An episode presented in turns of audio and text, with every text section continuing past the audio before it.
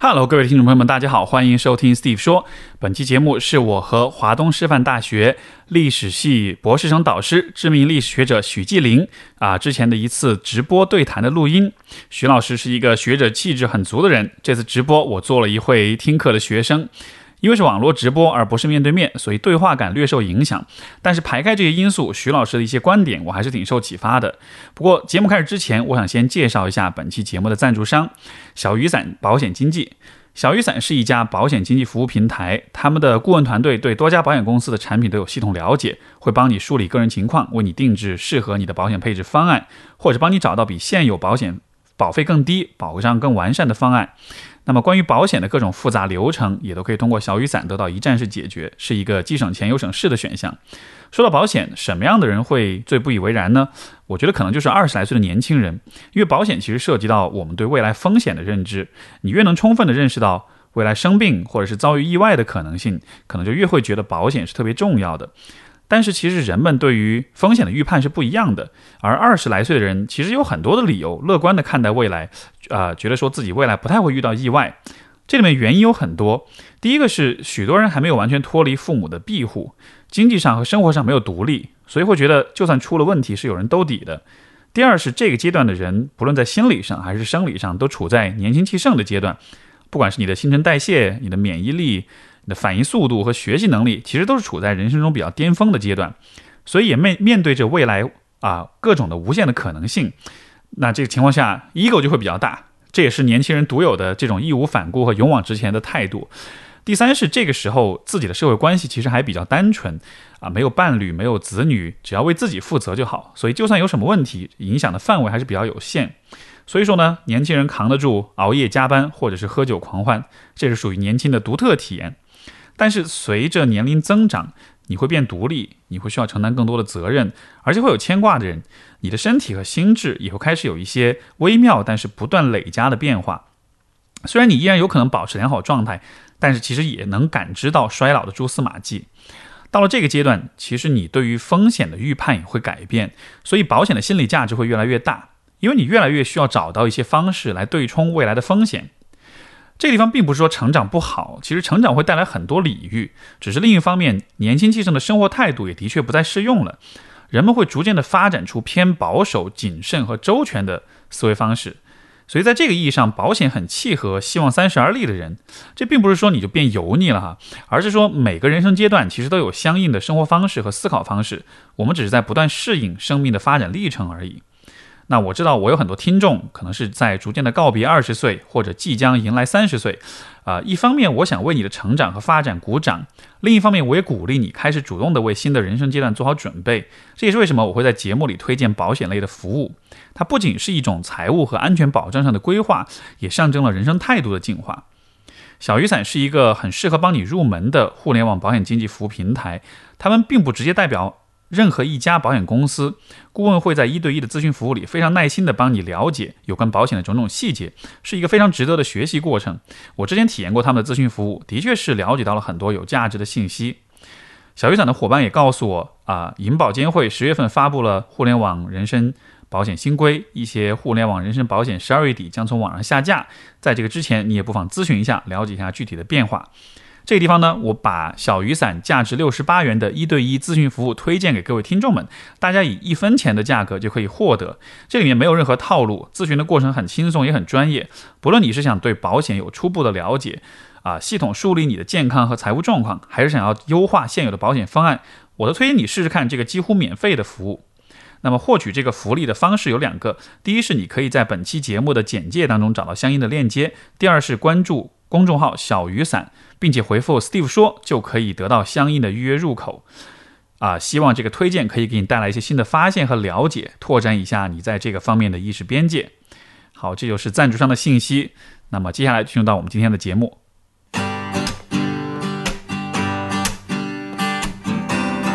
欢迎收听 Steve 说，和我一起拓展意识边界。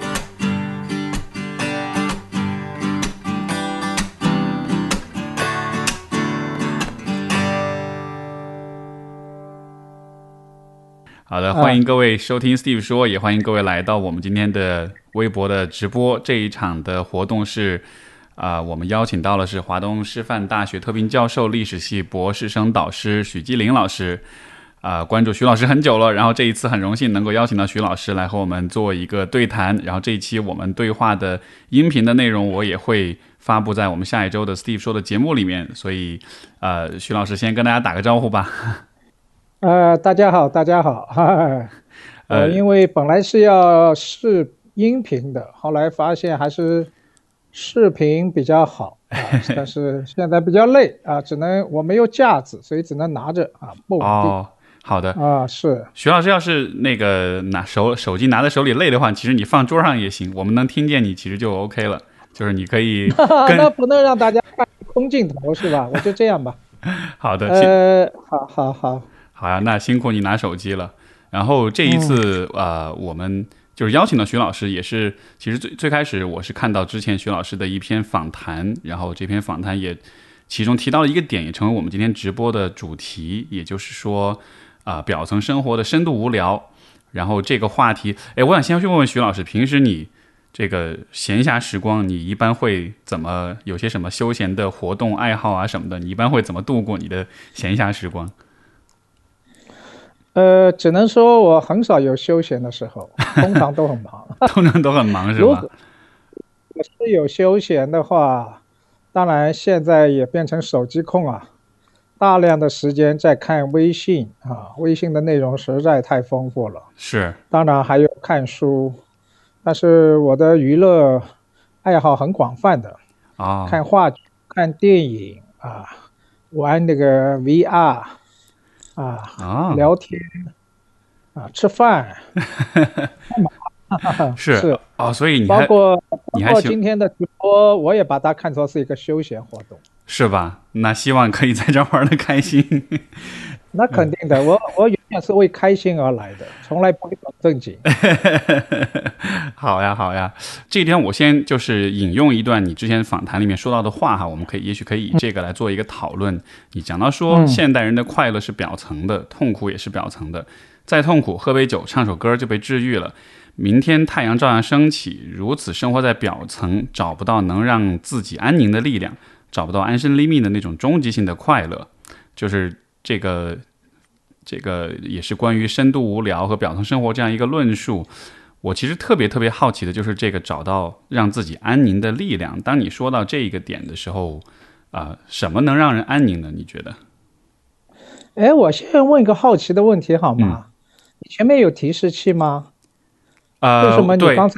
这个话你都能背出来？确实不是背的，是因为我面前有一个屏幕，把它写下来了。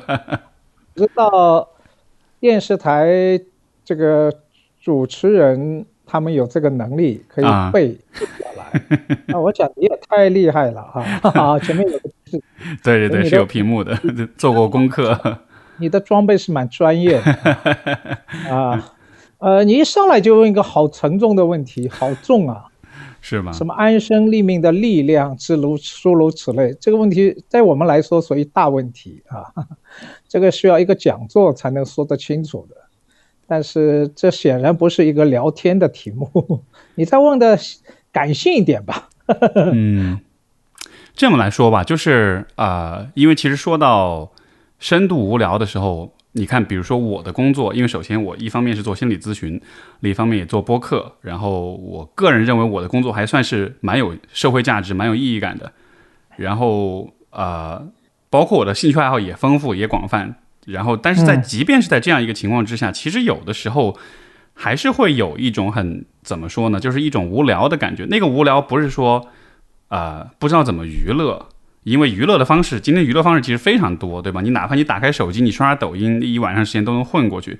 就是度过时间的方式是有很多的，但是就是，嗯，我不知道，就是比如说我的像我的听众们，他们有没有这样的感觉？比如说，就是有的时候在，比如说晚上睡不着的时候，在深夜深夜里面，当你独自一个人思考的时候，或者是当你比如说走到大山大河里面，也是一个人的时候，你跟自己待在一块儿的时候，有的时候你会去想一些好像。有点超越生活的一些东西，就是就是我以后要干嘛，或者是我活着是为了什么？我不知这个不一定是所有人会想啊。但是因为我个人的爱好，我其实很喜欢想这种问题。但是带来的一个困扰就是，哪怕是我认为我现在生活算是比较充实、比较有意义感了，但是时不时的还是会忍不住要去想这样的问题。所以就每次当我看到别人在讨论关于嗯让自己内心有意义感啊、有安宁的力量啊什么，我就会很感兴趣。哎，你你你你有你有想这个问题哦？那你说说看，你的你的看法是怎么样的？所以我看到你这段的时候，其实我就是这么一个反应。对。呃，我是我想首先要把两个概念和两种状态区别开来，一个叫无聊，还有一个叫寂寞。寂寞不等于无聊，无聊也未必达到寂寞的境界。是，寂寞是一个很高的境界。寂寞，啊，寂一个人能够耐得住寂寞，也是一个很高的境界，因为在寂寞的时候。他就会想你刚才说的那些比较有意义的问题，但是无聊，我已经说过，生活在表层，他是不思考你刚才说的那个意义的问题的。所以，当当我们说无聊的时候，他是进入一种，呃，脑子是空的，他可能很有意思，前面比如说做了。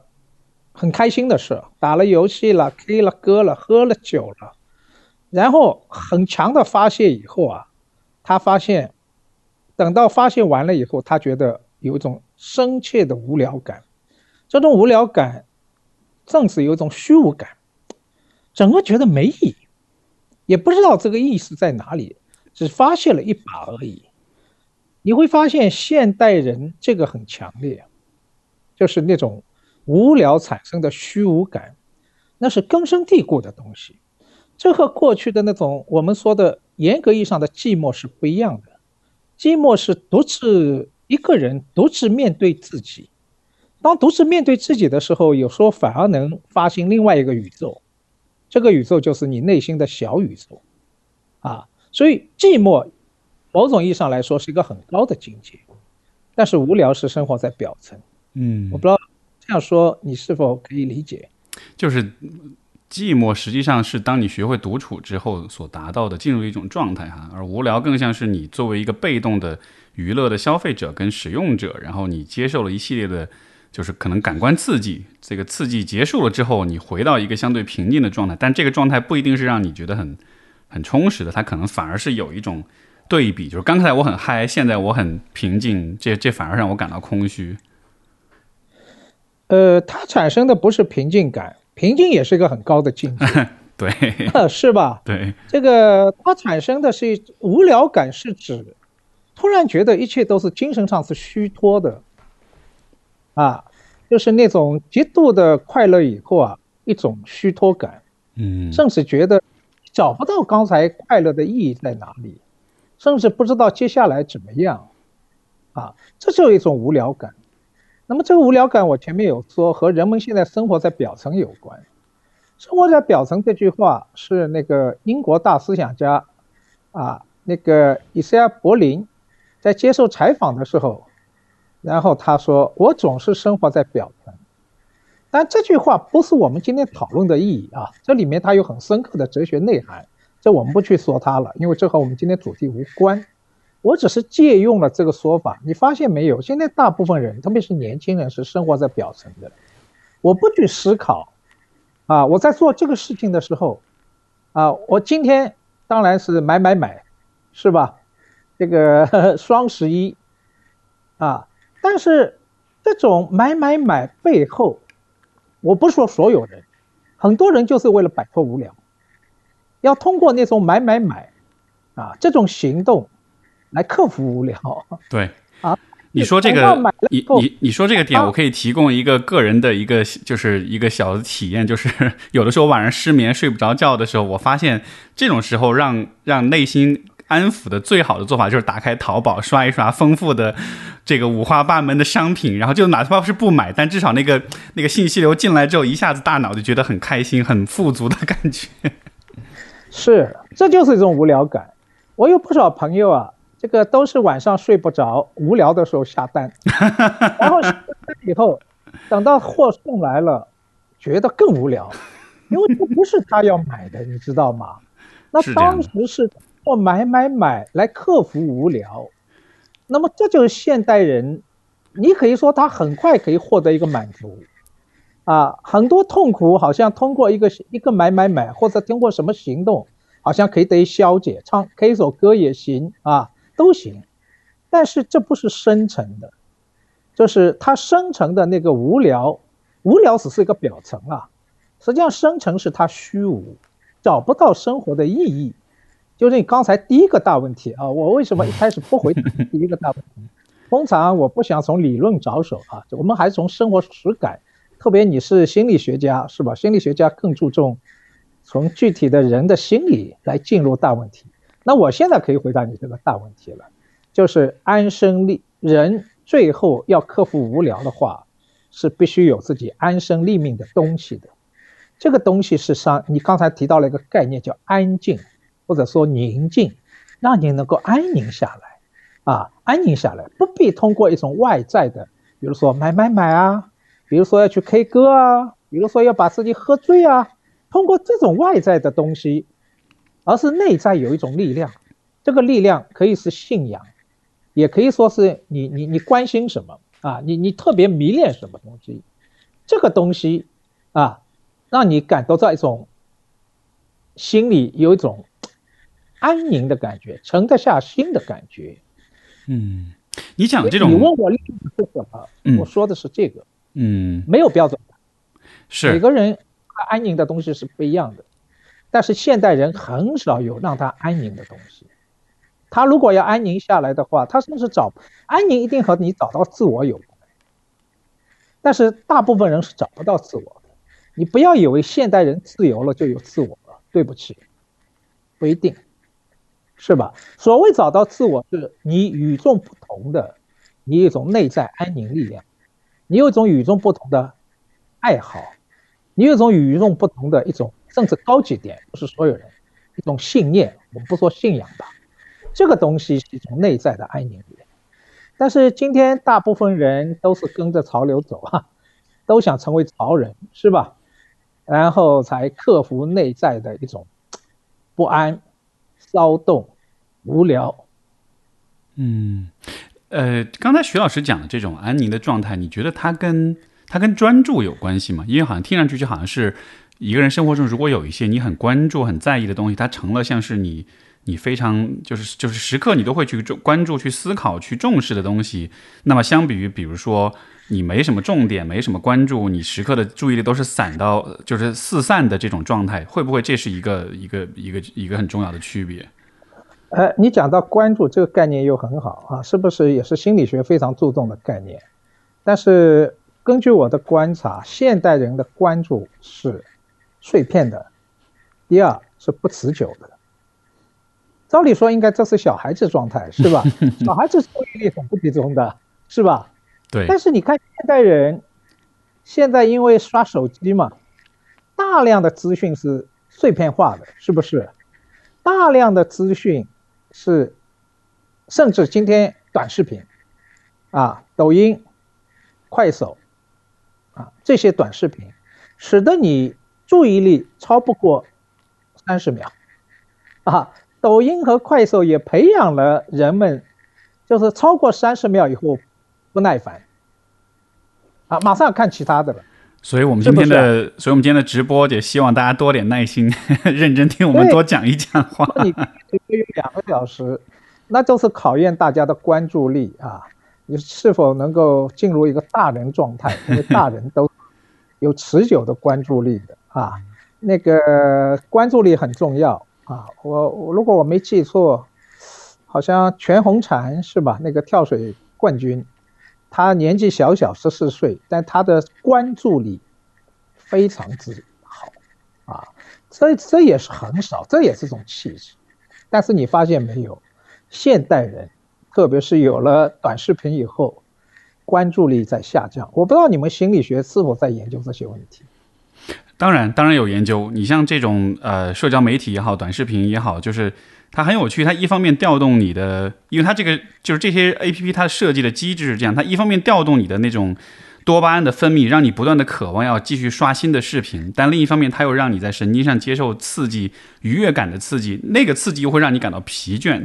所以说，经常你刷抖音刷完之后，就刷很久时间以后，带来的一个效果就是，一方面你会发现自己停不下来，但另一方面你会发现自己特别累。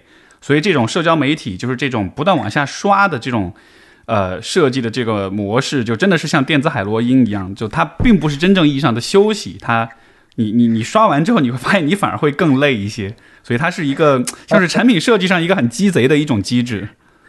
那当然，你可能讲了大部分人感觉啊，我个人感觉是相反的。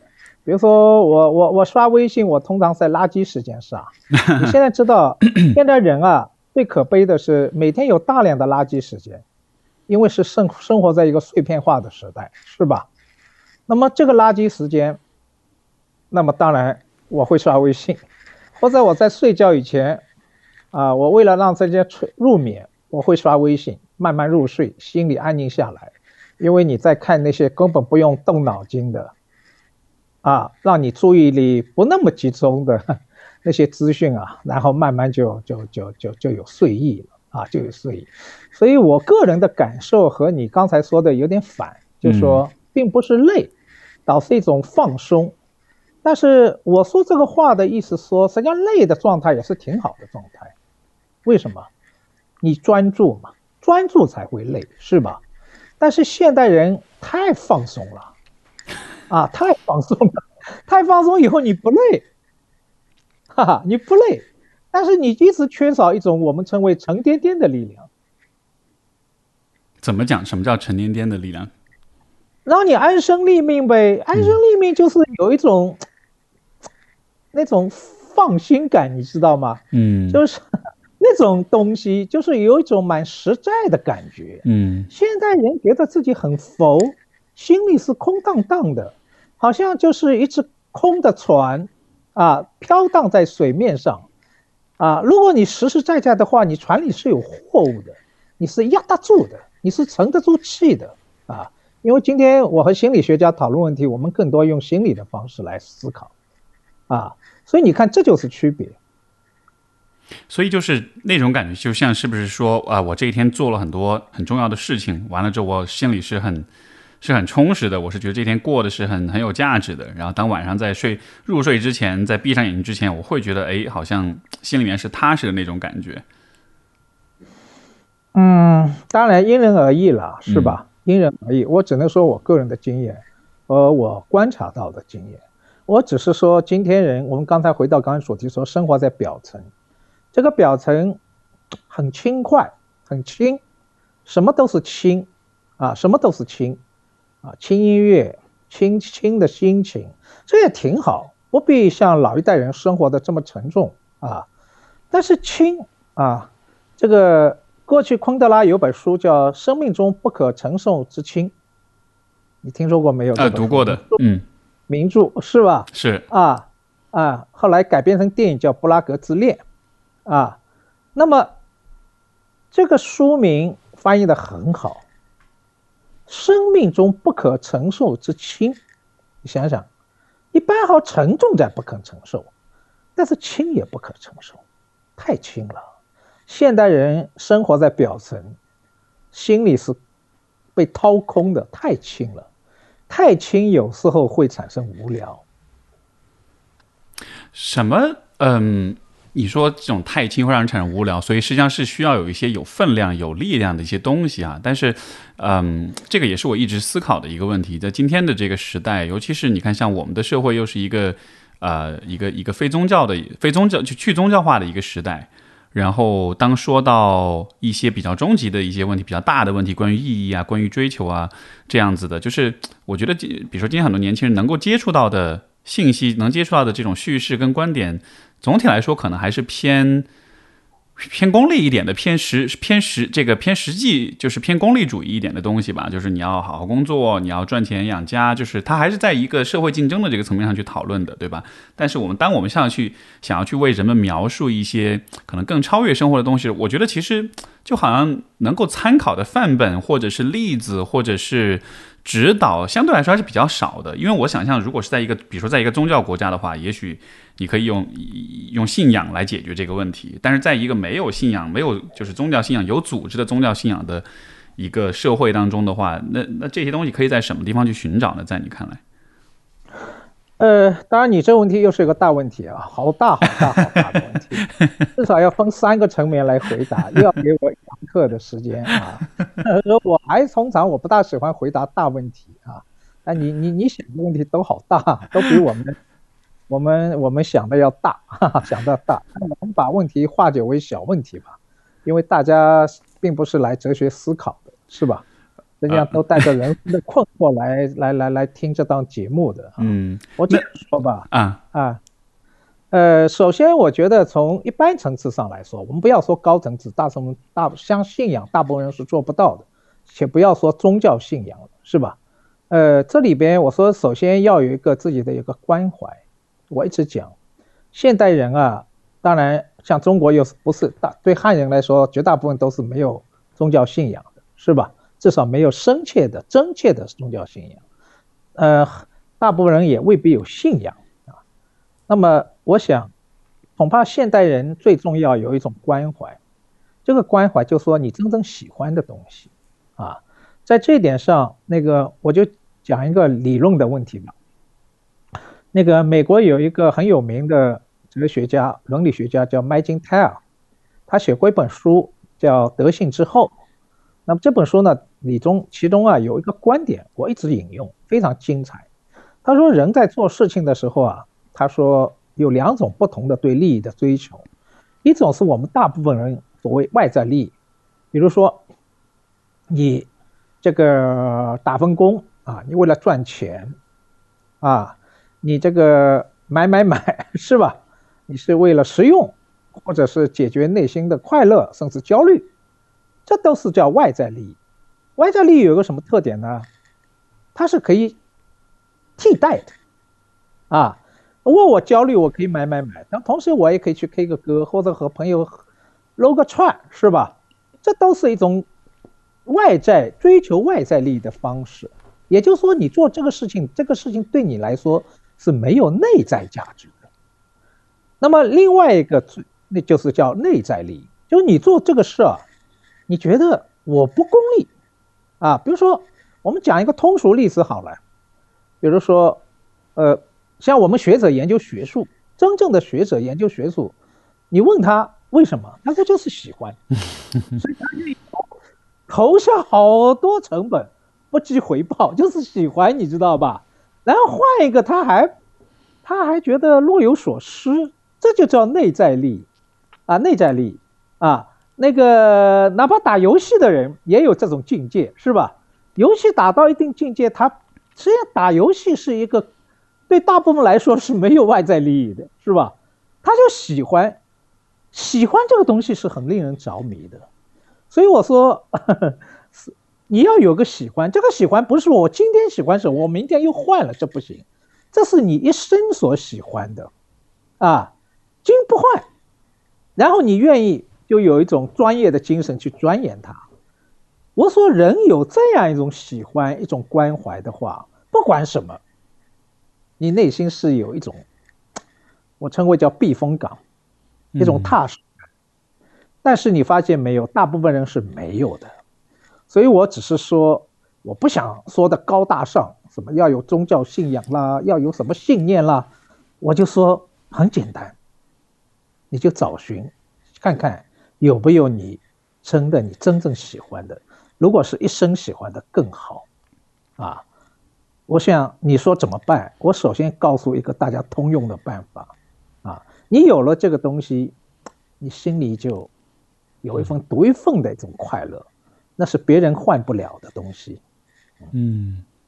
明白了，所以就是这种这种喜欢，还不是一般意义上那种喜欢，因为外在的外在的价值是容易被其他东西给替换的，所以实际上它的就像它的重要性并没有重要到不可替换。但是你所讲的那种喜欢是一种很由你自己的内在感受来做评判的，然后这一种喜欢是是是极度独特的，因为它是关于你这个人的一个很独特的一个部分，所以你是鼓励大家去寻找这种喜欢这样的，以这样的方式去像像像是关怀到你自己内心的那种感受一样。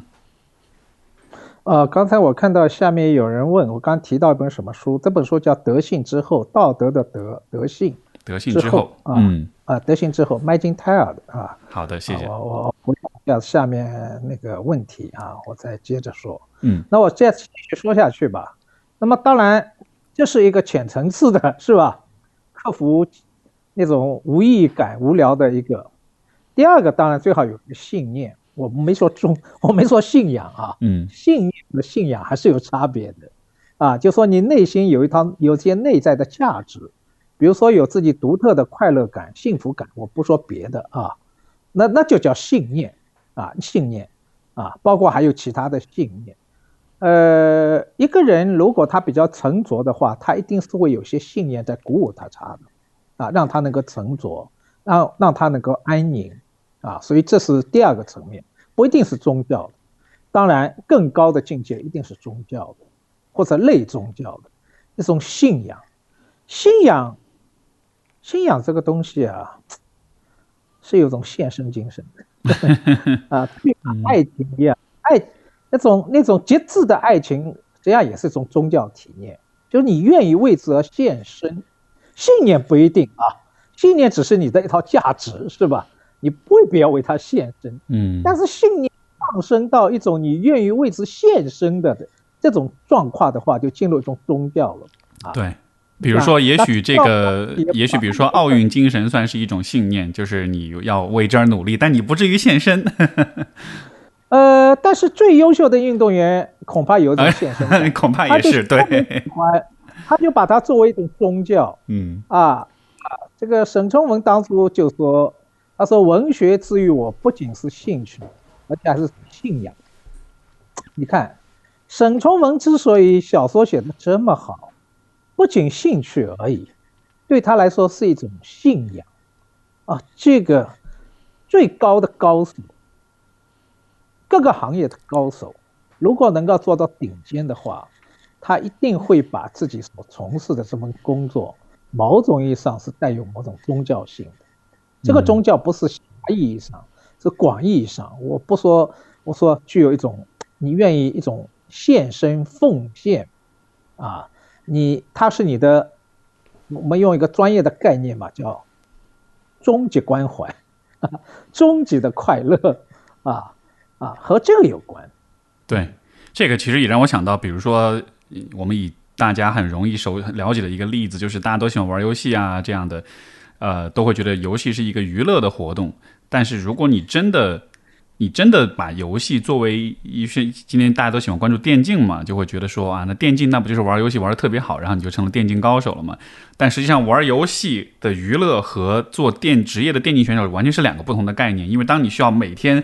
花十二、十四、十六个小时去训练，专注在这个事情上去优化你的每一个细节的时候，那其实是一个非常辛苦的过程。所以，我们今天看到真正的电竞高手，他可能不是只是为了好玩在做这件事儿，而是因为那真的像是成为一个信念，甚至可能是有点偏信仰的一个东西。他是真的全情的投入进去了，才有可能达到那种很极致的水平。是是是，那个实际上，呃，对。一般人而言，我觉得最好喜欢的不要成为专业，因为业余是最好玩的，是吧？一旦成为专业的，你一定要带有某种功力。现在这个普遍都是 KPI 考核，不要说运动员了，是吧？所以我就很同情那个全红婵。哎呀，他说那个累的呀，虽然他是天才啊，但是他说这个累的呀，当然累的呀的动机，他小小女孩很简单，是吧？给给妈妈治病是吧？这也是一种强动机。他没说他喜欢啊，他只说我给妈妈治病啊，给妈妈治病。但是，所以从这点而言，呃，像我们做学术的也是这样啊。说实话，做学术这玩意儿，虽然我也蛮喜欢做研究、写文章，真的成为职业，写起来还是蛮痛苦的。这个研究完成以后，赶紧去去去旅游啊。去玩一把，没说这个这个我什么都不需要，我就专做专那个。但是我想和大家分享的是，你知道最不好的状态是什么？还没进去的状态啊。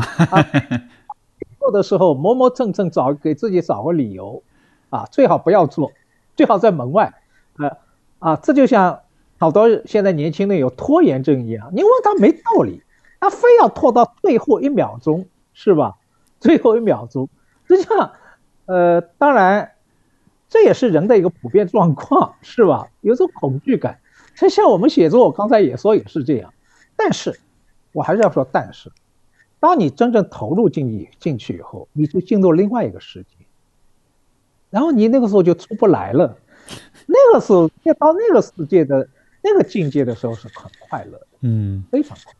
哎，那徐老师当年你是怎么进入到这个呃，因为就是对于历史的这个研究，你现在的这个专业你是怎么进去的，或者你是怎么发现你的这个？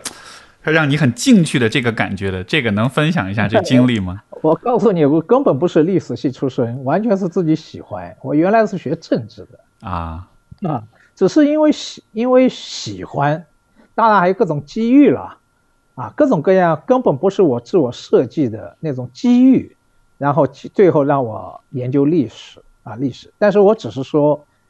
我喜欢历史啊，同样看一个问题，我恐怕更更有兴趣从历史这个角度来看，这是一种内心的召唤，啊，内心的召唤。所以人有时候，我现在现在觉得，我刚才有说到，人都被掏空了，只在看外部世界，但是人很少有一种有一刻啊，回归内心啊，回归内心。人是有时候需要，我特别欣赏寂寞，啊，在寂寞的状态下。突然，你会和外部世界有个隔离，你回到内心反观自己。你知道，好多人的他的改变，包括职业的改变、想法的改变，在什么时候出现的？是在他旅游的时候。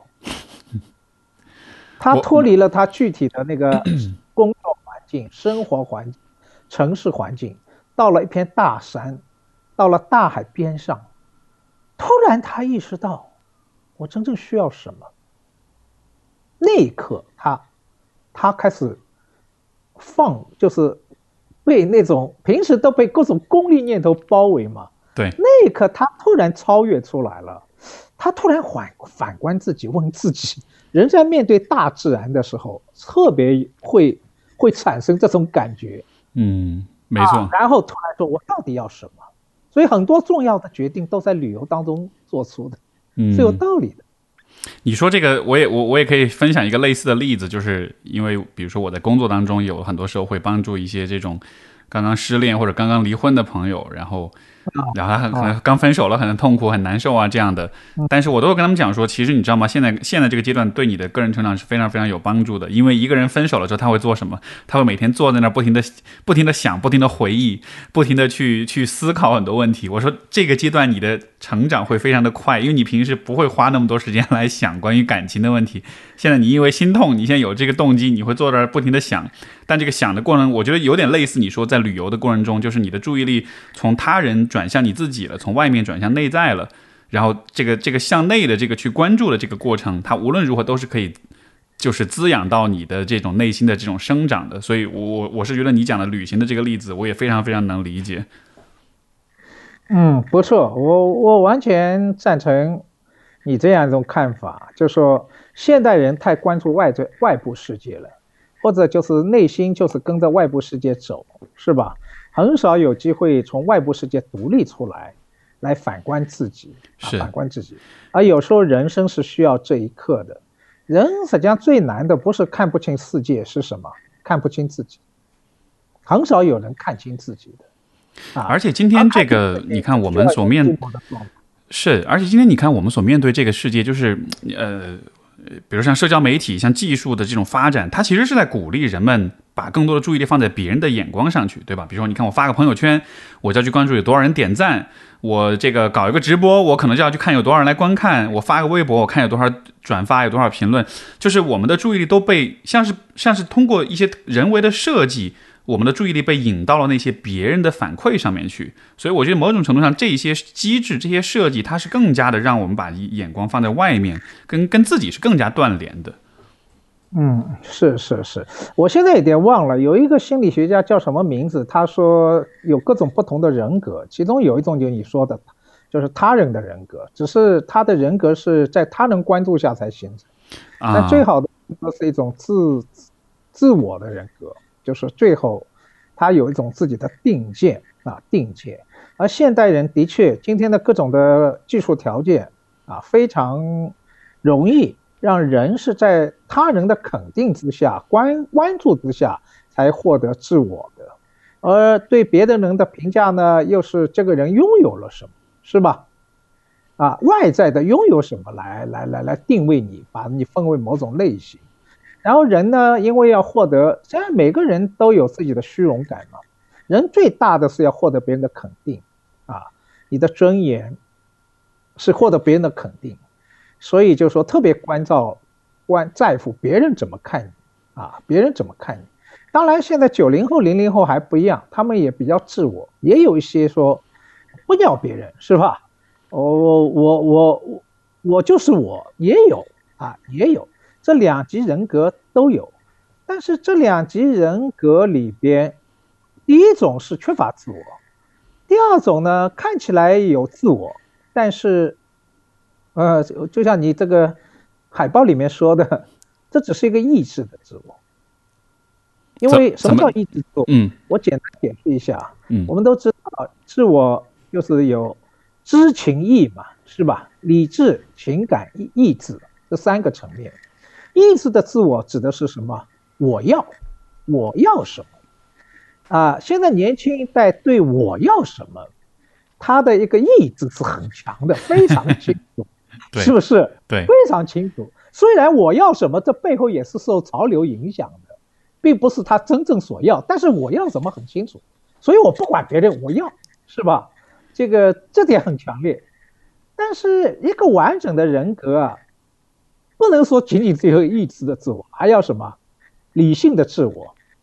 啊，这是最最高级的，有一种自我反思，对自己要和不要的东西，他是可以有一个自我观察、自我思考的。嗯，这个当然不是所有人做得到，这是这是这个怎么说？要要读过不少书啊，有这种理性思考能力才做得到。但是还有一个情感的自我，啊，情感自我，这个情感，所以你看。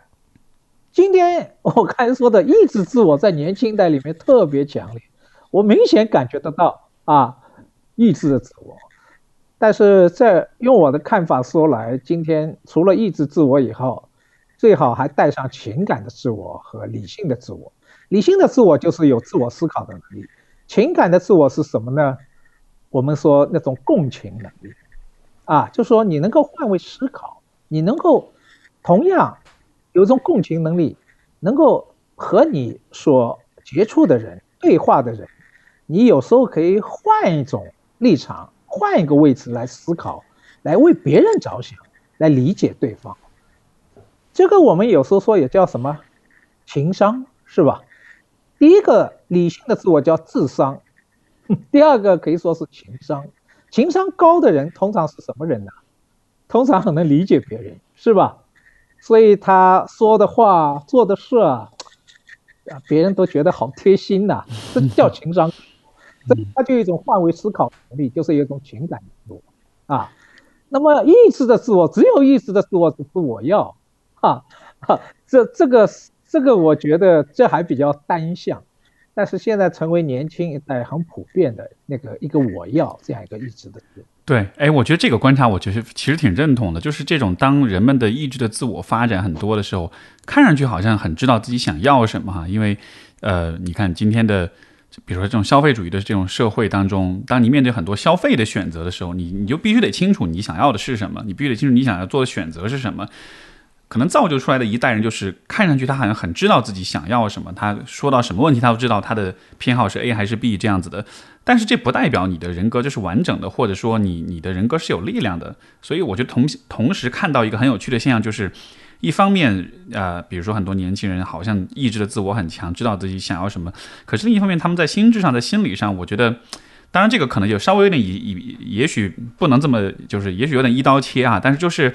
还是会看到许多的年轻人的在心智上的呢，还是比较脆弱的。就当他遇到一些，比如说生活的一些波折跟起伏，遇到压力，包括遇到我们其实每一代人都会有，比如说意义感的问题，呃，精神信仰的问题，空虚的问题，就这些问题，其实每一代人都在经历。但是我觉得是今天年轻一代遇到这些问题的时候，好像真的是会显出来就是束手无策的感觉，会觉得不知道怎么办，所以就形成一个很有趣的对比。一方面那个意志的自我很强，什么都是我要我要，但是另一方面好像面对一些稍微大一点的话题的时候，就就有点支撑不起来的感觉，好像。呃，这也不是年轻人的特点，是人的特点是吗？这个老的在广场大妈跳广场舞，大妈有吗？呃，大概也没有，大概也没有，不一定是年轻人的。当然，年轻人也有自己这方面的问题啊，这方面的问题啊，这个，但是有一个区别啊，这个你知道老一代和年轻一代的区别是。年轻一代我要那是直言不讳的表现出来，老一代还要遮遮这个遮遮掩掩是吧？然后以某种名义什么啊？这个我这里讲个举个例子你就知道了啊。这个九十年代的时候全民炒股票，对啊，有一个我也不说名字了，一个很有名的一个知识分子大佬也想炒股票，然后呢？又不好意思，觉得炒股票怎么办呢？他就说：“我们现在为了革命啊，筹集经费，我们一道来炒股票吧。”你理解吗？就是说，他一定要有个名义，他觉得做这个事情啊，他他觉得过得去，是吧？那个我要背后要一个挂一个，哪怕他自己也不信，一个崇高的目的啊啊，一个幌子。但年轻人可不管，我要什么。怎么是吧？这个就区别，你理解吗？是是是，哎，这个说到就是上一代人啊，这个我不知道徐老师怎么看，就是呃，你看，比如说我比较直观的一种感觉是，我觉得上一代人跟这一跟年轻一代人之间，就是很多观念啊，很多想法确实会差异会比较大。呃，尤其考虑到，比如说像比如说我的父母是五零后，对吧？那五零后、六零后这一代人，相比今天的九零后、零零后，就他们生活的那个环境是截然不同的，因为刚好我们遇上了。这大半个世纪，可能中国整个社会发展巨大的这种变化，就大到可能是历史上都没有的这样一种飞跃式的一种增长。嗯，但是造成的一个问题就是两代人的观念的这种差异就会非常的大，然后各种价值观的冲突，你看，比如说到婚恋的问题，说到家庭，说到职业的问题，都可以看到这种冲突的这种存在。嗯，但是就。呃，我始终在想的一个问题就是，这种冲突之背，就是就是人每一代人显然都是会有观念上的差异，这个其实是一个很自然的现象。但是，呃，我感觉就好像是我，比如说在中国的，比如在我们的家庭当中，在我们的两代人之间的这个关系里面，好像少了一些那种更怎么说呢，就是更底线的东西。就是比如说，我的观念是，呃。要早点结婚生子，你的观念是你你以后不想生孩子，对吧？这个只是观念上的差异。但是我们在面对这些差异的时候，我觉得是有应该是有一些更更底层的一些这种，比如相互尊重的原则，比如说呃嗯，比如说平等的沟通的一些原则，就好像是应该有一些更底层的一些一呃一些伦理也好，或者一些规则也好。但有的时候我会觉得这个更底层的东西是有点缺失的。就我不知道我没有描述清楚这个这个感觉，嗯。就就换打个比方，就有点像是，比如说两个国家交战，对吧？你你你各自有各自的立场，但是。但是我们还是都签过日内瓦公约，我们都还是要善待战俘，还是有一个最底线的一个东西在那儿的。但是，嗯，我我的一种很直觉的感觉是，我觉得在很多两代人的这种沟通当中，就在我看到一些案例当中，好像这个底线的部分是不太存在的，所以才会存在才会出现说这种，比如说家里的父母逼着孩子结婚，如果如果你不早不不结婚，我就要去闹自杀什么，就是会有一些这样的很很过分的、很夸张的一些状况。这个 我说这个不知道徐老师有没有这样的。感感觉哦，这是一个普遍的状况啊，这个这就是和两代人价值观不一样有关啊。这个中国变化太快了啊，两代人两代人差不多三十岁嘛，三十三十年差不多就两代人啊，这两代人之间价值观差别很大啊，差别太大了，包括你说对婚姻的态度的问题啊，所以就说你说没有这个我们叫一个底线，大家大家。这个共认的那些东西，今天都被破坏了。那么，呃，传统社会当然不一定是这样，因为传统社会变化很慢啊，对，变化很慢。但是到了近代以后，差不多晚清以后，这个变化就在加剧啊。呃，不要说三十年，我自己研究十年就是一个变化。哈哈，我我们不说历史啊，今天我们暂时把我历史学家的身份搁置起来，我们只谈现实，是吧？呃，我作为一个文化的研究者谈现实，你看啊，很有趣，啊，八零后看不惯九零后，九零后看不惯九五后，啊，九五后觉得零零后来了又觉得他们是新的一代人，这个差别太大了。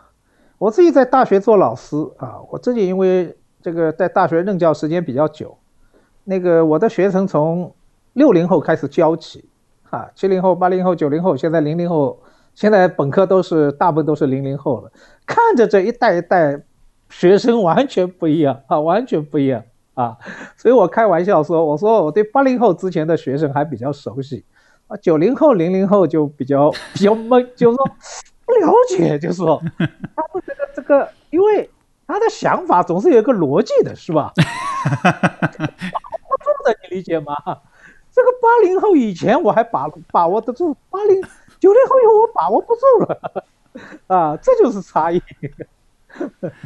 嗯，就这种差异大到已经没有办法用靠，就是去去理解他那个底层的那个逻辑了哈，已经成了一个你无法理解的一代人了。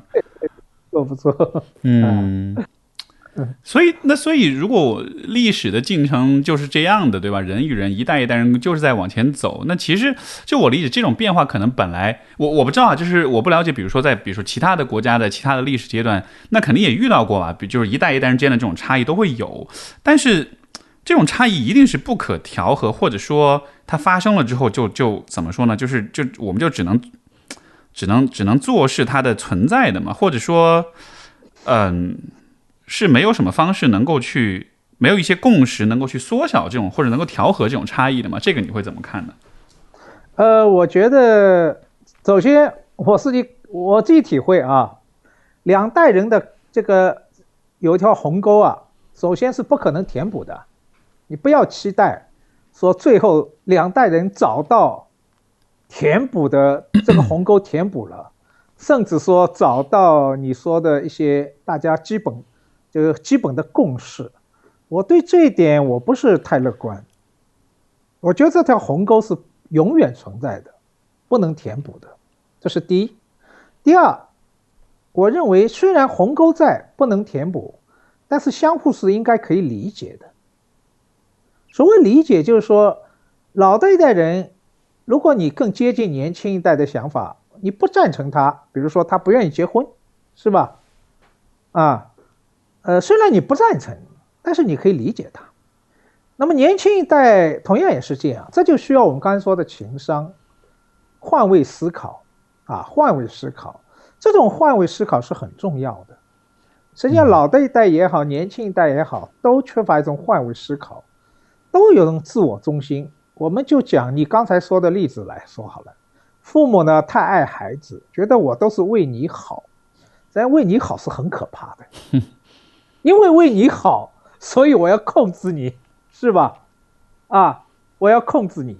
而年轻一代是最讨厌被控制的，他要自由，是吧？他要自由，所以这是父母一代要了要要要要同情心理解。你越为他好，他越不想你为他好，哈。所以现在好多，我就发现学这个，比如说这个中学生啊，就想逃离家庭，哈。最好我大学考得远远的，我不要在上海，烦，觉得家长烦啰嗦，然后都以爱的理由，这很要命。这是一个父母要了解年轻，要换位思考，他何以如此？但年轻的当然也需要换位思考，是吧？这个毕竟他这一代人，他也是为你好，是吧？他有他的你要可以理解的之处。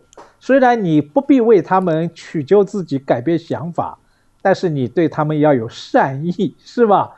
不要说烦死了，是吧？然后最后搞得情绪很对立。我觉得双方，我觉得最重要的是要能够沟通，要有个对话，嗯，然后千万不要觉得这个特别父母一代觉得这个总是觉得居高临下，是吧？这个年轻一代最不愿意接受的。你稍微姿态低一点，啊，有点像朋友一样，嗯，和他聊的话，哎，沟通效果反而更好。首先不要批评，啊，老的一代就喜欢批评，是吧？你首先以一种同情的方式，啊，先同情，啊，再劝说，你你上来就劝说，上来就批评，哪怕他觉得你是对的，他也很反感。你讲的这一个点，其实啊，我我以我自己家庭的关系作为一个呃分享一个例子，就是说关于这种相互的理解。因为首先我非常认同，就是我们可能没有办法真的在观念上、在想法上、价值观上做到统一，那个鸿沟无论如何都会存在。嗯，但是相互理解是可以实现的。那比如说我试图在跟我的父母的这个关系当中，我一直持续的在做的一件事情，其实就是去理解他们。而这个理解，我觉得一方面是理解他们个人的。经历他们个人的这种想法观念，其实另一方面也包含了，就是说对于他们所成长的那个环境，更那个更大的那个历史跟社会的背景的一种一种了解。那因为徐老师也是这个这个就是历史学家，对吧？我所以我不知道，呃，这个你会怎么看这一点？就是说我一直直觉上的感觉，我是觉得年轻一代是真的应该多去有所了解，就是父母成长那一代。他们经历了一些什么？他们的这种社会环境是什么样的？因为我自己的感觉是我了解了我父母他们那个整个那个经历、那个历程、那个整个那个故事脉络了解之后，就会觉得哇，其实真的还蛮不容易的。然后他们做的很多事儿，我其实觉得我不说认同，但是我确实能理解，我确实能包容了。所以你觉得这当中会不会是？也许这也是也是一个实现理解的一个路径？对对对对对，我很赞成你这个看法。我说说要，呃，人呢，最好的朋。朋友最好的父母，最好的子女是善于做倾听者，就倾听对方的声音，倾听对方的故事啊。每一代人都有故事的，他都在这个故事里面成长起来的。所以你刚才有说，当你了解了父母那代人的故事以后，你会对他们有点同情。虽然你不一定赞成，但你会同情啊，会同情。那年轻一代有年轻一代故事，但是人往往。特别是，特别是越亲近的人啊，是不太愿意，不太愿意听他的故事的，你理解吗？是 啊啊，所以故事很重要，倾听对方的故事很重要啊。每每一个人，每一代人都有故事，嗯啊，这个把故事说出来啊，也是很重要的。是这个，我真的是从小就是慢慢形成的一种习惯，就是听他们去讲，比如说什么上山下乡呀，讲当年。参加文工团啊，就是就是，包括之前我去看那个《芳华》那个电影的时候，我看的时候我就一点都没有违和感，因为这些都听我爸妈都讲过，就觉得哎，这个事儿我好像大，虽然那个画面我没有看过，但是这些概念、这些很多理解、很多当时的行为，就觉得哎，对，这就是当年我爸妈他们经历过的事儿，就是有那种感觉，所以就好像是有了那样一种背景的知识之后，你对他们的一些言行就觉得还是。还是还是多少能理解，虽然不认同，但是是可以理解的，就会有一种熟悉的感觉，好像。是啊，是啊，是啊，所以从这点而言，每一代人都不要自我固化，只看自己这代人故事，或者看什么科幻之类啊。嗯，就像你刚才说的，看看《芳华》，你就了解父母一代了，是吧？父母也应该看看年轻的一代人的故事，他们的片子，是吧？你也会了解。你觉得这种分享是很重要的？嗯，那你觉得今天的年轻人对于历史的兴趣大吗？因为我觉得好像大家其实不太关注的样子。呃，这样说吧，普遍是没啥兴趣的，是吧？呃，呃，因为这个今天现代现代人是既没有过去也没有未来的一代人，只关注当下，是吧？只关注当下，啊。嗯，这这在一般意义上都是这样。当然这几年历史开始也热起来了，啊，这个我就觉得年轻的时候觉得自己无所不能，然后等到你到一定年岁以后，比如像你这个年岁，你会觉得你是有根的，是吧？你的根一定和你父母有关，然后你会寻根，寻根的话，你开始会关心父母一代的事，关心历史，关心你的文化。这里我讲个故事好了，好吧，我们这个对话可以轻松一点啊。好啊，否则大家都听不下去，连我都听不下去了啊。这个我我有个朋友啊，是在美国大学教书的，他当然他移民出去的时候带了小女孩，那个女孩呢，大概出去是十来岁，然后呢，那个母亲啊，特别希望那个小女孩呢能够关心中国历史，你是中国人嘛？但那个小女孩就觉得，不要跟我烦，讲什么中国中国，因为他在美国，他就希望融入美国，让美国人觉得你是美国人，你不是一个外人。但等到那个小女孩考了大学以后，她考进了 MIT 麻省理工学院，那个时候美国人所拥有的东西她都有了，那个时候她突然找到想找自己的独特性。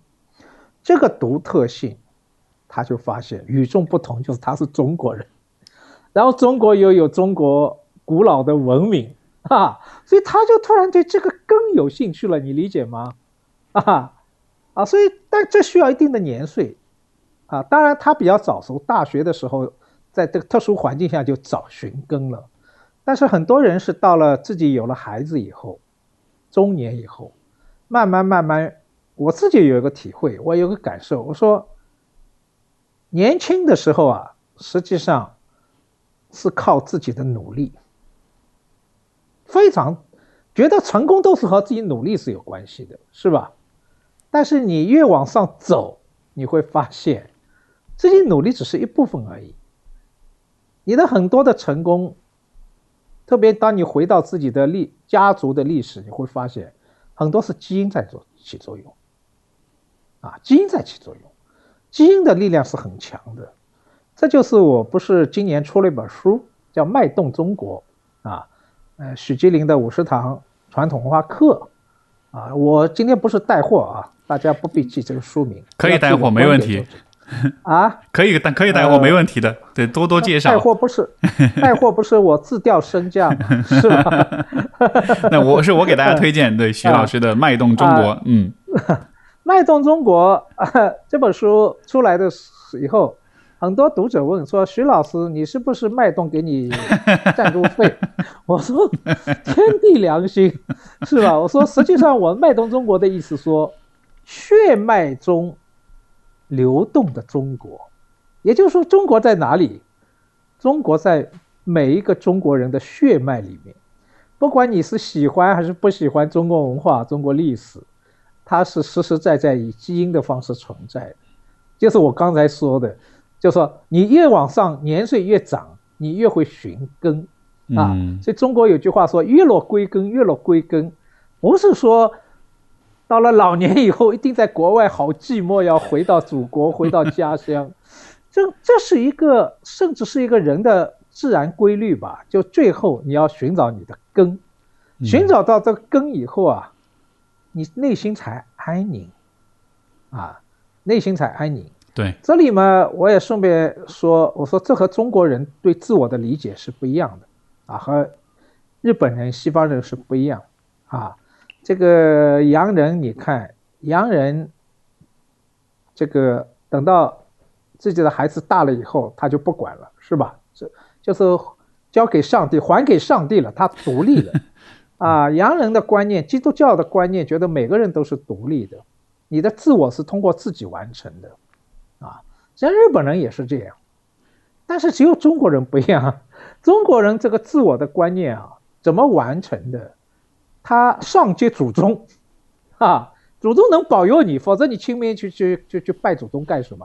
不在这个这个自己的这个死去的。去世的亲人面前，要要要许许各种愿嘛，是吧？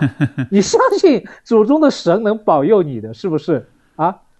啊，那么也就是说，你的自我、你的幸运，都和祖宗保佑有关，是吧？这个你看，这是一个。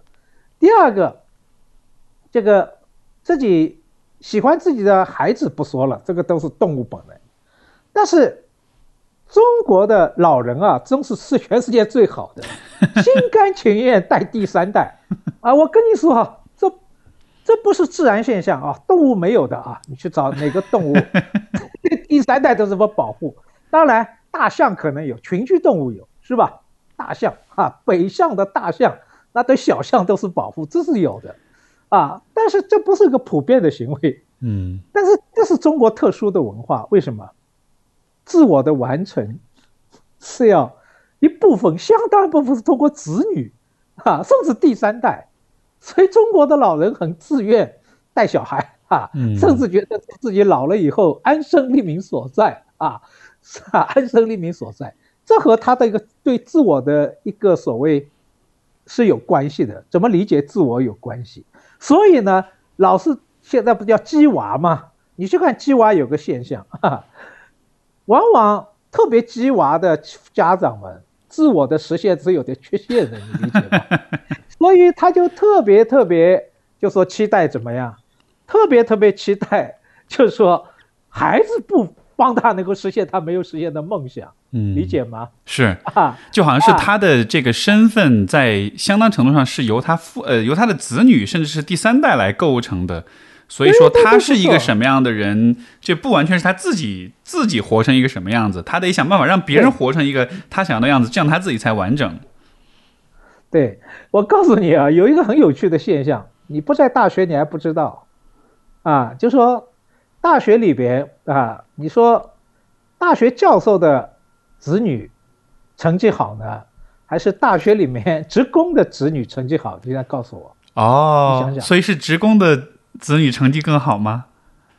就我问你啊，你不要问我啊。嗯，不，但是你这么说了，那就就就按按按道理来说，这个自我实现跟这个鸡娃的水平相这个相就是成反比的话，那可能就是 教教授学者的子女就成绩反正就不那么好了，又没有那么鸡娃了，是吗？对的，为什么？大学教授一般自我通常都实现的相对比较。所以他不会特别鸡娃，你知道吧？啊，不特别啊。当然，这这不能只只能说相对而言啊。鸡娃的现在也有的是，啊，但过去不是这样的。但是大学里面的职工的孩子，什么后勤啊，啊，这些的就觉得，我得把孩孩子 大学这个环境成长的，都觉得我孩子要必须要有出息啊。他把自己 内部。寄托在孩子，所以就特别鸡娃。嗯，撇开基因不谈啊，哎，反而他们的成绩更好，道理就在这。嗯，哎，所以，所以其实徐老师你讲这一点，我觉得或许也能，就是也让我想到另外一个问题，就是比如说，如果一个年轻人他承受来自父母的比较多的这种压力也好，期待也好，其实也可以把这种压力理解为是父母想要。去完善他自己，或者是去去自我实现的一种渴望，就是因为，呃，因为就是说，很多孩子他接受到这种压力之后，他会真的把它内化，会真的认为是我自己还不够好。但实际上，如果从这个角度来说，可能你就不用那么的去自责你自己，你会你可以看到说，哦，那个其实只是你父母他们在很努力的想要自我实现，而你只是他自我实现的一种路径、一种一种方式而已。也许这样子看的话，可能自己会放过自己一点。你说放过自己是子女放过自己就是子女年轻一代可能会放过自己一点吗？呃，我不知道，我没这个感受。我不知道这个作为心理学家，你这个感受哪里来的？有没有实证？我我我想不出来。嗯，啊啊，我们换一个话题吧。这个话题好像被聊死了。呃。那如果这样子的话，我其实还是想再更多聊聊看，就是因为之前你讲你在这个访谈当中是有好几次聊到有关神性的这个问题，呃，其实今天不太有。呃，学者或者思想家，或者是包括意见领袖，大家其实不太聊到神性这两个字。所以说实话，其实我最开始看到这两个字时，我还蛮惊喜的。我说哇，有人会愿意聊神性的问题，因为呃，可能也是前面讲，就是在这一个是去宗教化的一个社会，另外一个可能大家的关注点是比较向外的，对吧？能思考到关于神性的东西，那真的是你得向内向内专注和挖掘到一定的程度了，你才会。考虑到神，因为神性的体验很多时候都是出现在一些很极致的体验当中，比如说极致的爱情啊、极致的专注呀、极致的宗教体验啊这样子的。但是就是是什么让你呃关注到这个神性的这一个点的呢？我其实蛮好奇的。呃，我这里讲一个故事好了，你大概就明白了。在上个世纪八零年代的时候，那个时候我那个时候已经出名了，然后做了很多关于知识分子研究。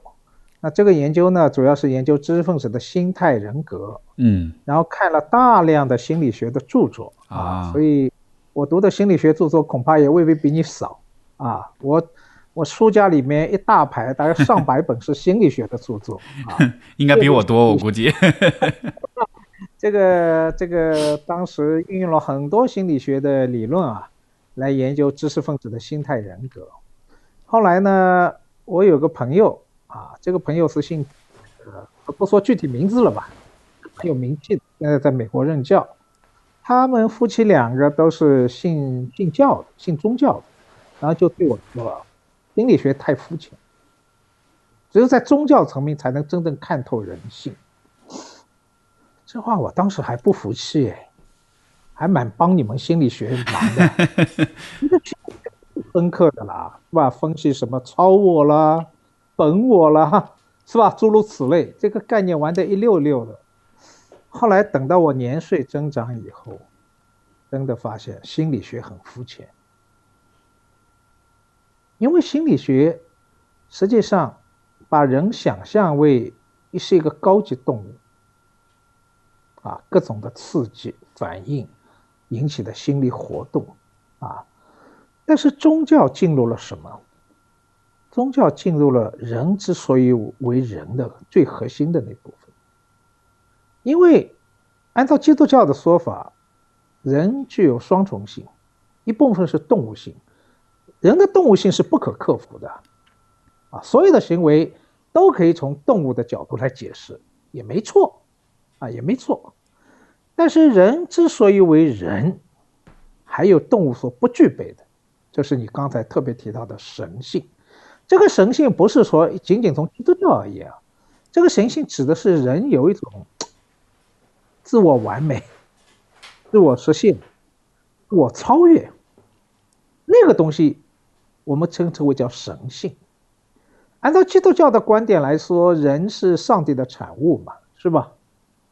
啊，他是按照自我的形象设计出来的人，只是亚当夏娃，然后到了伊甸园以后，受到了蛇的诱，啊，蛇的诱惑，吃了禁果，然后有了自己的欲望，啊，所以有了动物性，但是神性这面是不可改变的，啊，你刚才说的，我们讲一些具体的好了，我最近做的一些访谈，特别提到了饭圈现象。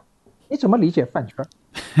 是吧？嗯，为什么？当然，很多人有功利目的不说，但是大量的铁粉啊，真的像对神一样，对自己的偶像那种追求，甚至愿意献出自己，这个呃，以物质的方式打赏，是吧？对，那种迷狂，你觉得和教徒没什么区别？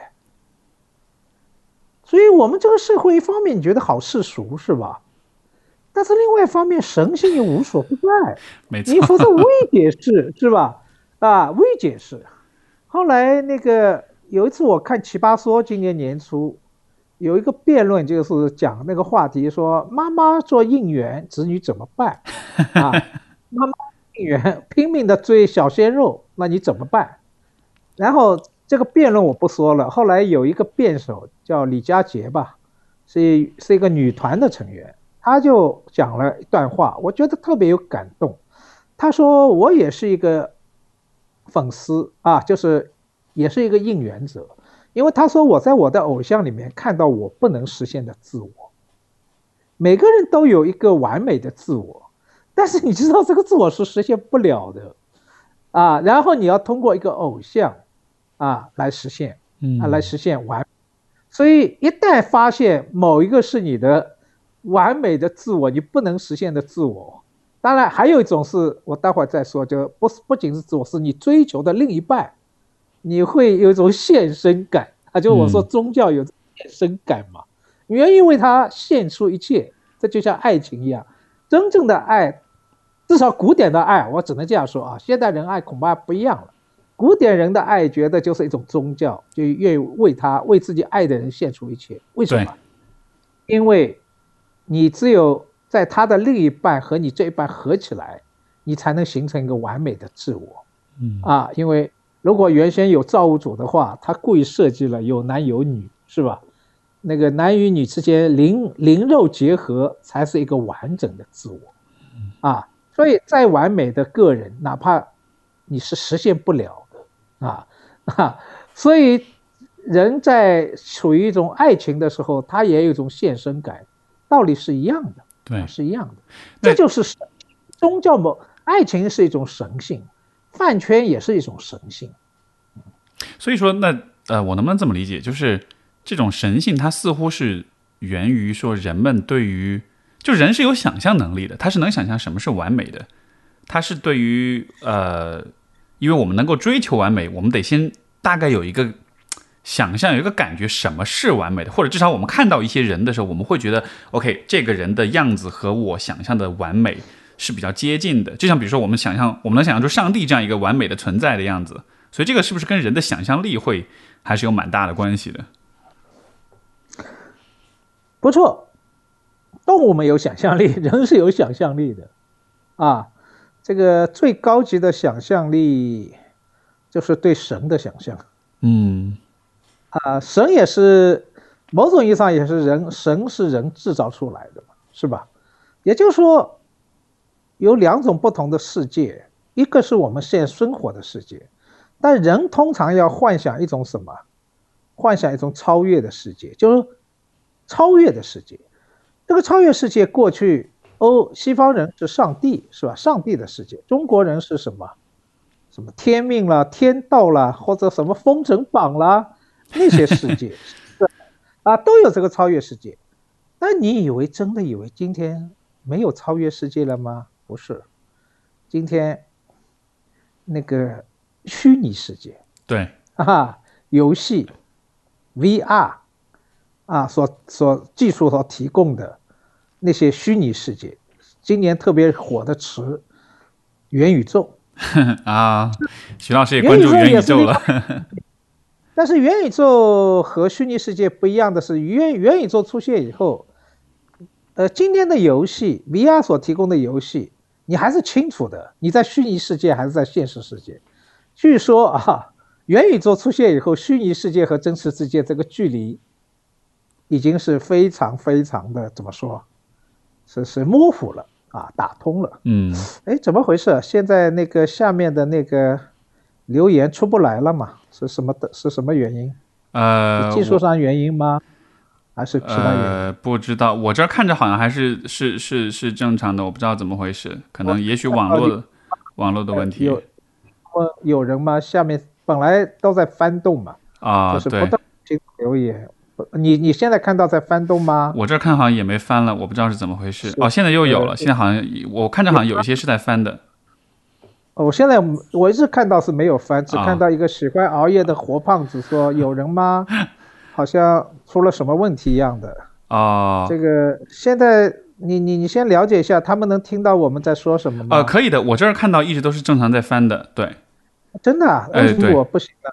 哦，那要那你这个要不然无所谓。我是好奇哦，不看到也行，但是我觉得好奇怪，现在两点七万观看嘛，是吧？这个这个不错，是是是。但我现在看到怎么不翻了？明白？哎，要不然这样行不行？我们我们就是我往下拉的话，倒又是有了，哦，还是一行一行往上走的。好了好了，不管了，我行啊，行啊，大家可以，因为我们也不能搞成全程无尿点，尿一把是不是？是，呃呃，那个你可以和我聊天，可以放松点，没问题啊。这个本来就聊天嘛，我觉得你你还紧张，现在还好，我现在也放松下来了。我觉得，我觉得因为徐老师其实比我想的要要逗一些，然后一开始我觉得挺严肃的。那个所有人看到我一开始都是紧张的，对吧？哎，你是，但是慢慢慢慢就是会把我会把他的情绪带起来。啊，徐老师是什么星座的？可以问一下吗？虽然作为一个心理 学家问星座很不专业，但是可以问一下吗？了，给你猜两次机会吧。哦，那那是不是那种比较表里不太一样的那种外冷内热？不知道，你就直接说好了。我没研究过星座，OK OK。我只知道自己，那我只知道自己是什么星座。你是？那你知道？那你是你是天蝎座吗？不是，不是啊。嘿，那你是什么？摩羯吗？更不是，也不是。再给你一个机会。哎呀，再给一次。嗯，观众有没有这个想猜的？可以猜一下。哦，双子是双子吗？哎呀，差了一个字，差了一个字哦，双鱼啊。对。哦，好的，好的，好好，有朋友猜对了。我所有我每一个没有秘密的人，我是在玻璃缸里的金鱼，你知道吧？怎么讲？所有网上网上所有的资料都是有的，某年某月某日出生，是吧？不保密的，我是透明的，所以啊。这个这个这个之前做功课确实没有做到这里来，嗯嗯，挺好的，我觉得闲聊嘛就这样。当然我们还是聊一阵，我们还是要讲讲一点那个。大家愿意听的正经话题，否则真的变。是是 是，本来闲聊开心啊。嗯，OK，再继续问吧。好啊好啊，呃，对，就是你刚刚讲元宇宙这个哈，就是说，呃，也是我最最近一段时间才开始关注的。但我其实觉得我们已经进入到所谓的元宇宙的世界了，因为你看，其实今天我们每天醒着的时间里面，嗯，可能有至少对我来说，我可能有至少一半的时间。甚至可能是三分之二的时间，我都是眼睛都是看着屏幕的，就是我每天生活中很多的活动、很多的事物都是在虚拟世界里完成的。就以前，比如说我要取个钱，我还得去银行，对吧？我要买个东西，我还得去线下的这个实体店，我现在都不用了。所以我觉得我们其实虽然感觉我们的肉身还在活动，但我们的意识，我们每天生活其实很多都已经进入到那个虚拟世界里了。看，看来你对虚拟世界和元宇宙不太了解。我给你科普一下吧。啊哈啊，你现在只是网络世界，这网络世界还是现实世界的一部分啊，并不虚拟啊，它还是现实世界的一部分。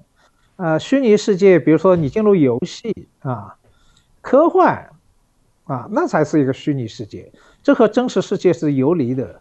你戴上了头套，你通过 VR 啊，然后你在各种各样虚拟式的打篮球、拳击啊，然后开始梆梆梆梆梆。啊，开始射击的时候，那个时候就是一个虚拟的世界，啊，那就叫虚拟世界。嗯，但是它还宇宙，元宇宙实际上，当然我现在想象力也不够，哈哈。但是元宇宙的出现意味着虚拟世界和现实世界是打通的。比如我举个例子，我们用最通俗的话说好了，比特币，虚拟货币。你说它是虚拟世界的货币还是现实世界货币？嗯，那是一个虚拟货币，是吧？但是它在现实世界是有价值，已经到一个惊人的价值，是吧？我在多少六一枚一枚已经六万五美金吧？最近还到高点到六万八了，就历史高点了。对对对对对，前两天还碰到一个老板，他说真可惜，他说最最初比特币出来的时候，他买了。好多，然后呃，那个时候有朋友生日啊，怎么样？反正没啥好送的，送个比特币吧，因为比特币那时候不值钱。现在不急，他说大部分都送掉了，作为小礼物送掉了。这个这就比特币，比特币你就看到，某种意义上就代表着元宇宙，是吧？这是虚拟的。但是在现实世界又是真实的，具有价值形态。那么你你以此推论，以后的元宇宙都是这样啊，就是你在虚拟世界里边的，包括它有社区、有银行各种，但是它和现实世界又是关联的。今天我们所体会的游戏，通过 VR，那还是没有关联的。是另外一个世界，是不是？对，而今天的这个 VR 技术，它可能它的这个精度也没有到仿真程度，没有到那么高哈，所以你看到的还不能达到，比如说像那个《头号玩家》那个电影里面的那种，对对对，那种状态，那个就是真的是全完全的虚拟，甚至是比如说你的衣服都会给你这个动态的反馈，你挨打了，你挨揍了，你都能体会，你都有有感觉的这样的。是啊，嗯，这个就等着。看看十年、二十年、三十年之后，那那一代人又会是怎么样一个生活状态吧？而且我也很担心，那个时候我也会没有办法理解那一代人他们的，比如说价值观呀，或者他们的生活方式啊什么的。因为就那个就，今天我们开玩笑说，我跟你不是一个世界的，我觉得那个时候就真的是字面意思的，我跟你不是一个世界的。对呀，对呀，有一个八零后自己觉得自己是很领先时代的。后来终于觉得自己落后了，因为他不知道什么叫英雄联盟。嗯，他所以觉得自己落伍了，啊，每一代人都有自己觉得落伍的时候，没错，一定会来，一定会来，因为这个这个现代科技发展太快了。是，但是我有我我有句话，我说时代是会变化的，但人性是永远不会变的。也就是说，也就是说，今天人们用高科技的方式创造了一个超越世界，在这个超越世界里面，部分的实现了人的神性。呃，我们不说元宇宙好了，因为据说元宇宙要到四到五年以后才是会真正进入所谓实践化、功能化。今天只是一个想象，虽然那个有关的股票已经被炒得火热了 啊，是的啊，但是你可以看到没有？我们现在谈虚拟世界啊，各种游戏，这个游戏为什么令人着迷啊？屡禁不止，因为它也代表人性的一部分。嗯啊。这个人性一部分是指什么？就是说，一个很怯懦的人，他在游戏里面会很勇敢；一个窝囊废在游戏里面，他可能就是一个英雄，是吧？你在现实世界里边，那个你被老板训，但你在虚拟世界你是老板，你可以训别人，啊，就突然怯懦的会变成勇敢的。啊啊，那个非常暴躁的，在那里可能又是很温和的，就是完全把你在现实世界不能实现的那部分，特别你希望实现的那部分，我们称为神性的那部分啊，在虚拟世界里面可以实现。为什么？道理很简单，可以自由选择啊。现实世界你怎么选？父母被给定的是吧？以后你的生活很多道路都是被给定的，你没得选。但是游戏最精彩的，你都可以选啊。你要做什么角色都可以选啊，嗯，所以到后来你也可以理解，现在在一二线城市特别流行的剧本杀，剧本杀也是这样，你可以选自己的角啊，啊，你要愿意扮演什么角色，你可以扮演什么角色，然后这也是神性的一部分，啊，所以今天这个时代很有趣，有各种各样让你自我神性可以实现的地方，呃，上个月。我在杭州参加那个《财富》杂志主办的世界五百强峰会论坛啊，我在那个论坛上有一个有一个对话啊，但这个对话很短啊，不像我们这里，两个小时，那个对话只有十五分钟，哈，哎呦每个人只有十五分钟，不管时间。对，今儿就放开了聊，不用担心时间。那。我就讲了一个观点，让这些世界世界五百强的老板们，啊，那个 CEO 们都非常有兴趣。我说，为什么今天？因为世界五百强的员工嘛，都是最顶尖的，哪怕基层员工。因为我和他们谈的是九零后，啊，因为现在他们老板看到九零后比较头晕，因为通常现在不是。你炒员工是九零后把你炒，对，啊，一不高兴就走人了。特别五百强的那些员工，那都是顶尖名校出来的，都也不是一般的人物，是吧？啊，说走就走了，然后，然后还有些当，还有些另外一般企业的人呢要躺平，是吧？现在今天特别流行躺平嘛。那我说为什么？我说当然，我说现在整个现在各公司都流行 KPI 考核，人都是机器，人在公司里面都是一个角色，他是没有一种能够让他实现自己神性的那一面。嗯，所以我说他们的，他们就在公司里边，是吧？就做好自己这个角色，啊，然后所有自己的梦想。自己的神性到哪里去实现？到虚拟世界去实现，啊，这是他们的高光时刻。我说各位那个老总们，能不能想一想啊？能够让吸引他们回来，让你的公司化有一种梦幻感，感觉他也能实现自我，我行不行？当然这样说可能你会觉得好像有点抽象，但是我说。谷歌公司就是这么一个公司。谷歌公司只有百分之三十的人负责赚钱，百分之七十的人在负责干什么？胡思乱想。啊，百分之七十人负责想，可能百分之六十人胡思乱想成功。啊，或者没有大成功，但是有百分之十的人幻想成功，那就暴利呀，是吧？没错，是的。就说谷歌养了百分之七十的员工在负责什么？给他一个梦幻感，然后胡思乱想，哈哈，最后胡思乱想以后，让谷歌成为这么一个世界顶尖的公司，是吧？好像是他们的市值，我经常还看到他们的从是一万亿到两万就翻倍，只用了一年的时间的样子，就最近。对啊，对啊，嗯，所以今天最好的公司是一定，我说为员工提供梦幻感。这个梦幻感，虚拟世界里面都有梦幻感，但是现实世界里面，你看有多少有梦幻感，是吧？没有啊，没有啊。所以谁提供梦幻感，谁就是胜者。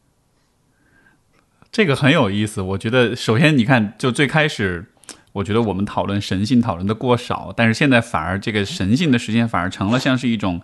比如说组织或者是组织方式设计的时候的一种思路哈，就是你让你的公司，你让你的机构组织有这样一个去满足人的这个最深层的这样一种需要，这或许还是一个像是一个挺新颖，但是但是说实话，我听着我又觉得挺符合那种直觉的感受的。我觉得确实，如果能有这样一个环境的话，那那真的还是蛮吸引人的，而且真的是有可能创造出一些很有意思的东西来的。是啊，是啊，嗯，所以我想。今天整整个都需要改变，啊，现在各行各业都太，我觉得首先是对人性的假设是有偏差的。假设每一个人都是经济理性人，啊，我用高的工资来吸引你，但是实际上现代人，特别是九零后，因为他们当然要钱，但是他们第一位不是钱。是自由，九零后蛮自信，蛮蛮任性的，嗯，任性的，啊，老的一代人是匮乏时代出来的，没有安全感，所以对很看重钱。你说那些大贪官们，贪了几个亿现金放在家里又不敢用，实际上这个是没有意义的，你知道吧？贪到一定的，再多，贪本身成为目的了。你问他贪了这么多钱。到底有什么价值意义？他是说不清楚的。他已经成为习惯了，但是老的一代人有强烈的不安全感，这是匮乏时代的一代人成长。但是年轻一代是在，特别是中产以上家庭，他他不愁啊，是吧？他是一个富裕时代，所以他首先要的自由。所以你怎么满足他的自由？嗯，而不是说我给你说，你就是一个经济理性人，啊，你要获得最大利益，错了。越是优秀的人，他们更看重你让我开心，让我自由，让我发挥我的个性，这才是好公司，啊，这才是好大学，啊，所以这个我们真的，我自己说。神性的问题，最后是对人性的理解。嗯，今天整个社会对人性的理解都是太单一了，没注意到人有神性的这一面，自我超越的这一面。嗯，从这个神性的角度来说，假设比如说你能去呃设计或者重新设计，比如说教育的体系或者大学的体系的话，你觉得应该发生什么样的改变呢？那很简单，就是。大学体系必须让每一个学生都有自由发挥的空间，而不是今天那种，就北大教授李林说过句话：现在大学成了养鸡场，好像学生都是 A A 鸡，按照某一个标准啊，什么时候喂食，什么时候怎么样啊，什么时候屠宰，什么时候出栏，是吧？你看标准的，那我们知道 A A 鸡都是一样的。没有什么出类拔萃的 A A 鸡，没有的。嗯，但是好的大学一定是怎么说，让每个人都有自由发挥的空间啊，这才是好的。所以他就不能用 K P I 这种方式考核，嗯，或者这样吧，因为现在懒人也比较多，恐怕有时候也免不了有点考核。反正大家都拖延症，反正也不行。但是至少要对一些特别优秀的学生要有特殊的跑道。是吧？啊，那个让他有一个自己的特别的发挥空间，啊，那个大疆机的老板叫汪涛，汪涛原来是华东师范大学的学生啊，是。后来他为什么退学呢？他实际上因为当时要他英语英语课啊，一定要他每堂课都去上。那人家汪涛杭州是外国语学校毕业的，这个英语好的不得了。那个时候竟然没有免修制度，所以他平时不去，平时不去，期期末考试考得很好，那缺乏个平时成绩，那就不行了。所以他后来一怒之下就退学了。退学以后，你看。现成了大成就，所以我就举这个例子，你看，是吧？对这些特殊的人才怎么样？要网开一面，是吧？啊，不能都是那个哈。嗯。所以像这些，你可以看到，你问我学校怎么样，也是道理是一样的 啊，一样。嗯嗯，我觉得很有趣，就是其实当我们说到神性的时候，也是在说，就是可能每一个人都有他一个特定的、属于他自己的自我超越和自我完善的一个方向。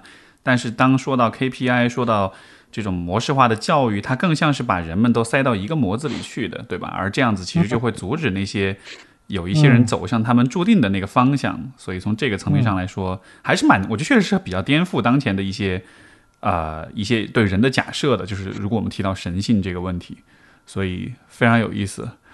我觉得就是今天其实跟徐老师聊，就是一方面我真的是感受到这种。优秀学者的这种思维，我觉得真的是很是很开阔，是很有深度的。然后，呃，这完了之后，我也会推荐大家更多的去，呃，我我我之后会发几篇在微博上，我会发几个链接出来，就是这个徐老师这边的一些访谈，他当中也有也有一些部分也是有总结到今天的一些观点跟思考。然后，我其实今天我对我来说最。啊，印象最深刻就还是神性的这个部分，因为其实我自己个人也对这个话题非常非常感兴趣。然后我虽然现在我们这个大环境总体来说对于这方面的东西都怎么说呢？这个讨论的空间相对比较小吧。但是我确实是觉得它是是很多问题的，嗯，终极的方向。像前面徐老师提到说心理学是肤浅的，其实我非常非常认同这个说法，因为。他就是不会讨论到关于神性的问题，讨论到关于人性最深处的很极致的那些问题，所以我是蛮认同这个看法。我也会鼓励大家，虽然今天我们的这些话题，包括我，尤其是我个人的一个，这是个我个人的坏习惯，我提问题都提特别大的那种问题。也是，就说提大的问题，可能也算是我一个爱好吧，所以我会忍不住的看到很多人都会这么去问，也请大家多多包容。但是，呃，我还是会很鼓励大家继续的在这个方面，如果你对这些话题感兴趣、有兴趣，哎，就是有好奇的话，那就多多去思考。然后，我依然是相信说，这种思考它可能不是带来立刻的功利性的结果，但它一定是对你的生活、对未来是会有帮助的。所以，这个是我最后想说的。这个徐老师有没有什么总结发言或者是感想？我我我一般上课不拖堂的，好的，准时下课，特别棒。那个我问一下，这个今天有回放吗？因为有些朋友说他们没问我说他们没有时间，刚好今天他们想看回放，有地方吗？有的，这个就在微博上的这个呃直播，随时都可以回放全程的内容。然后我们的对话的录音，下周我也会发在我的播客上面。啊，好好的好的好的，那那好的，那这这个可以满更多的我们的网友。那好，今天。我觉得过了一个蛮轻松愉快的晚上。实际上，呃，智慧都是在轻松的氛围里面聊出来的，不是一本正经的，就说像上课一样谈出来的，对吧？所以今天我的心情也很放松啊。好，我们谢谢那个石老师给我也提供这么一个空间。好的，非常感谢徐老师分享。嗯，大家再见，晚安，拜拜。拜，嗯。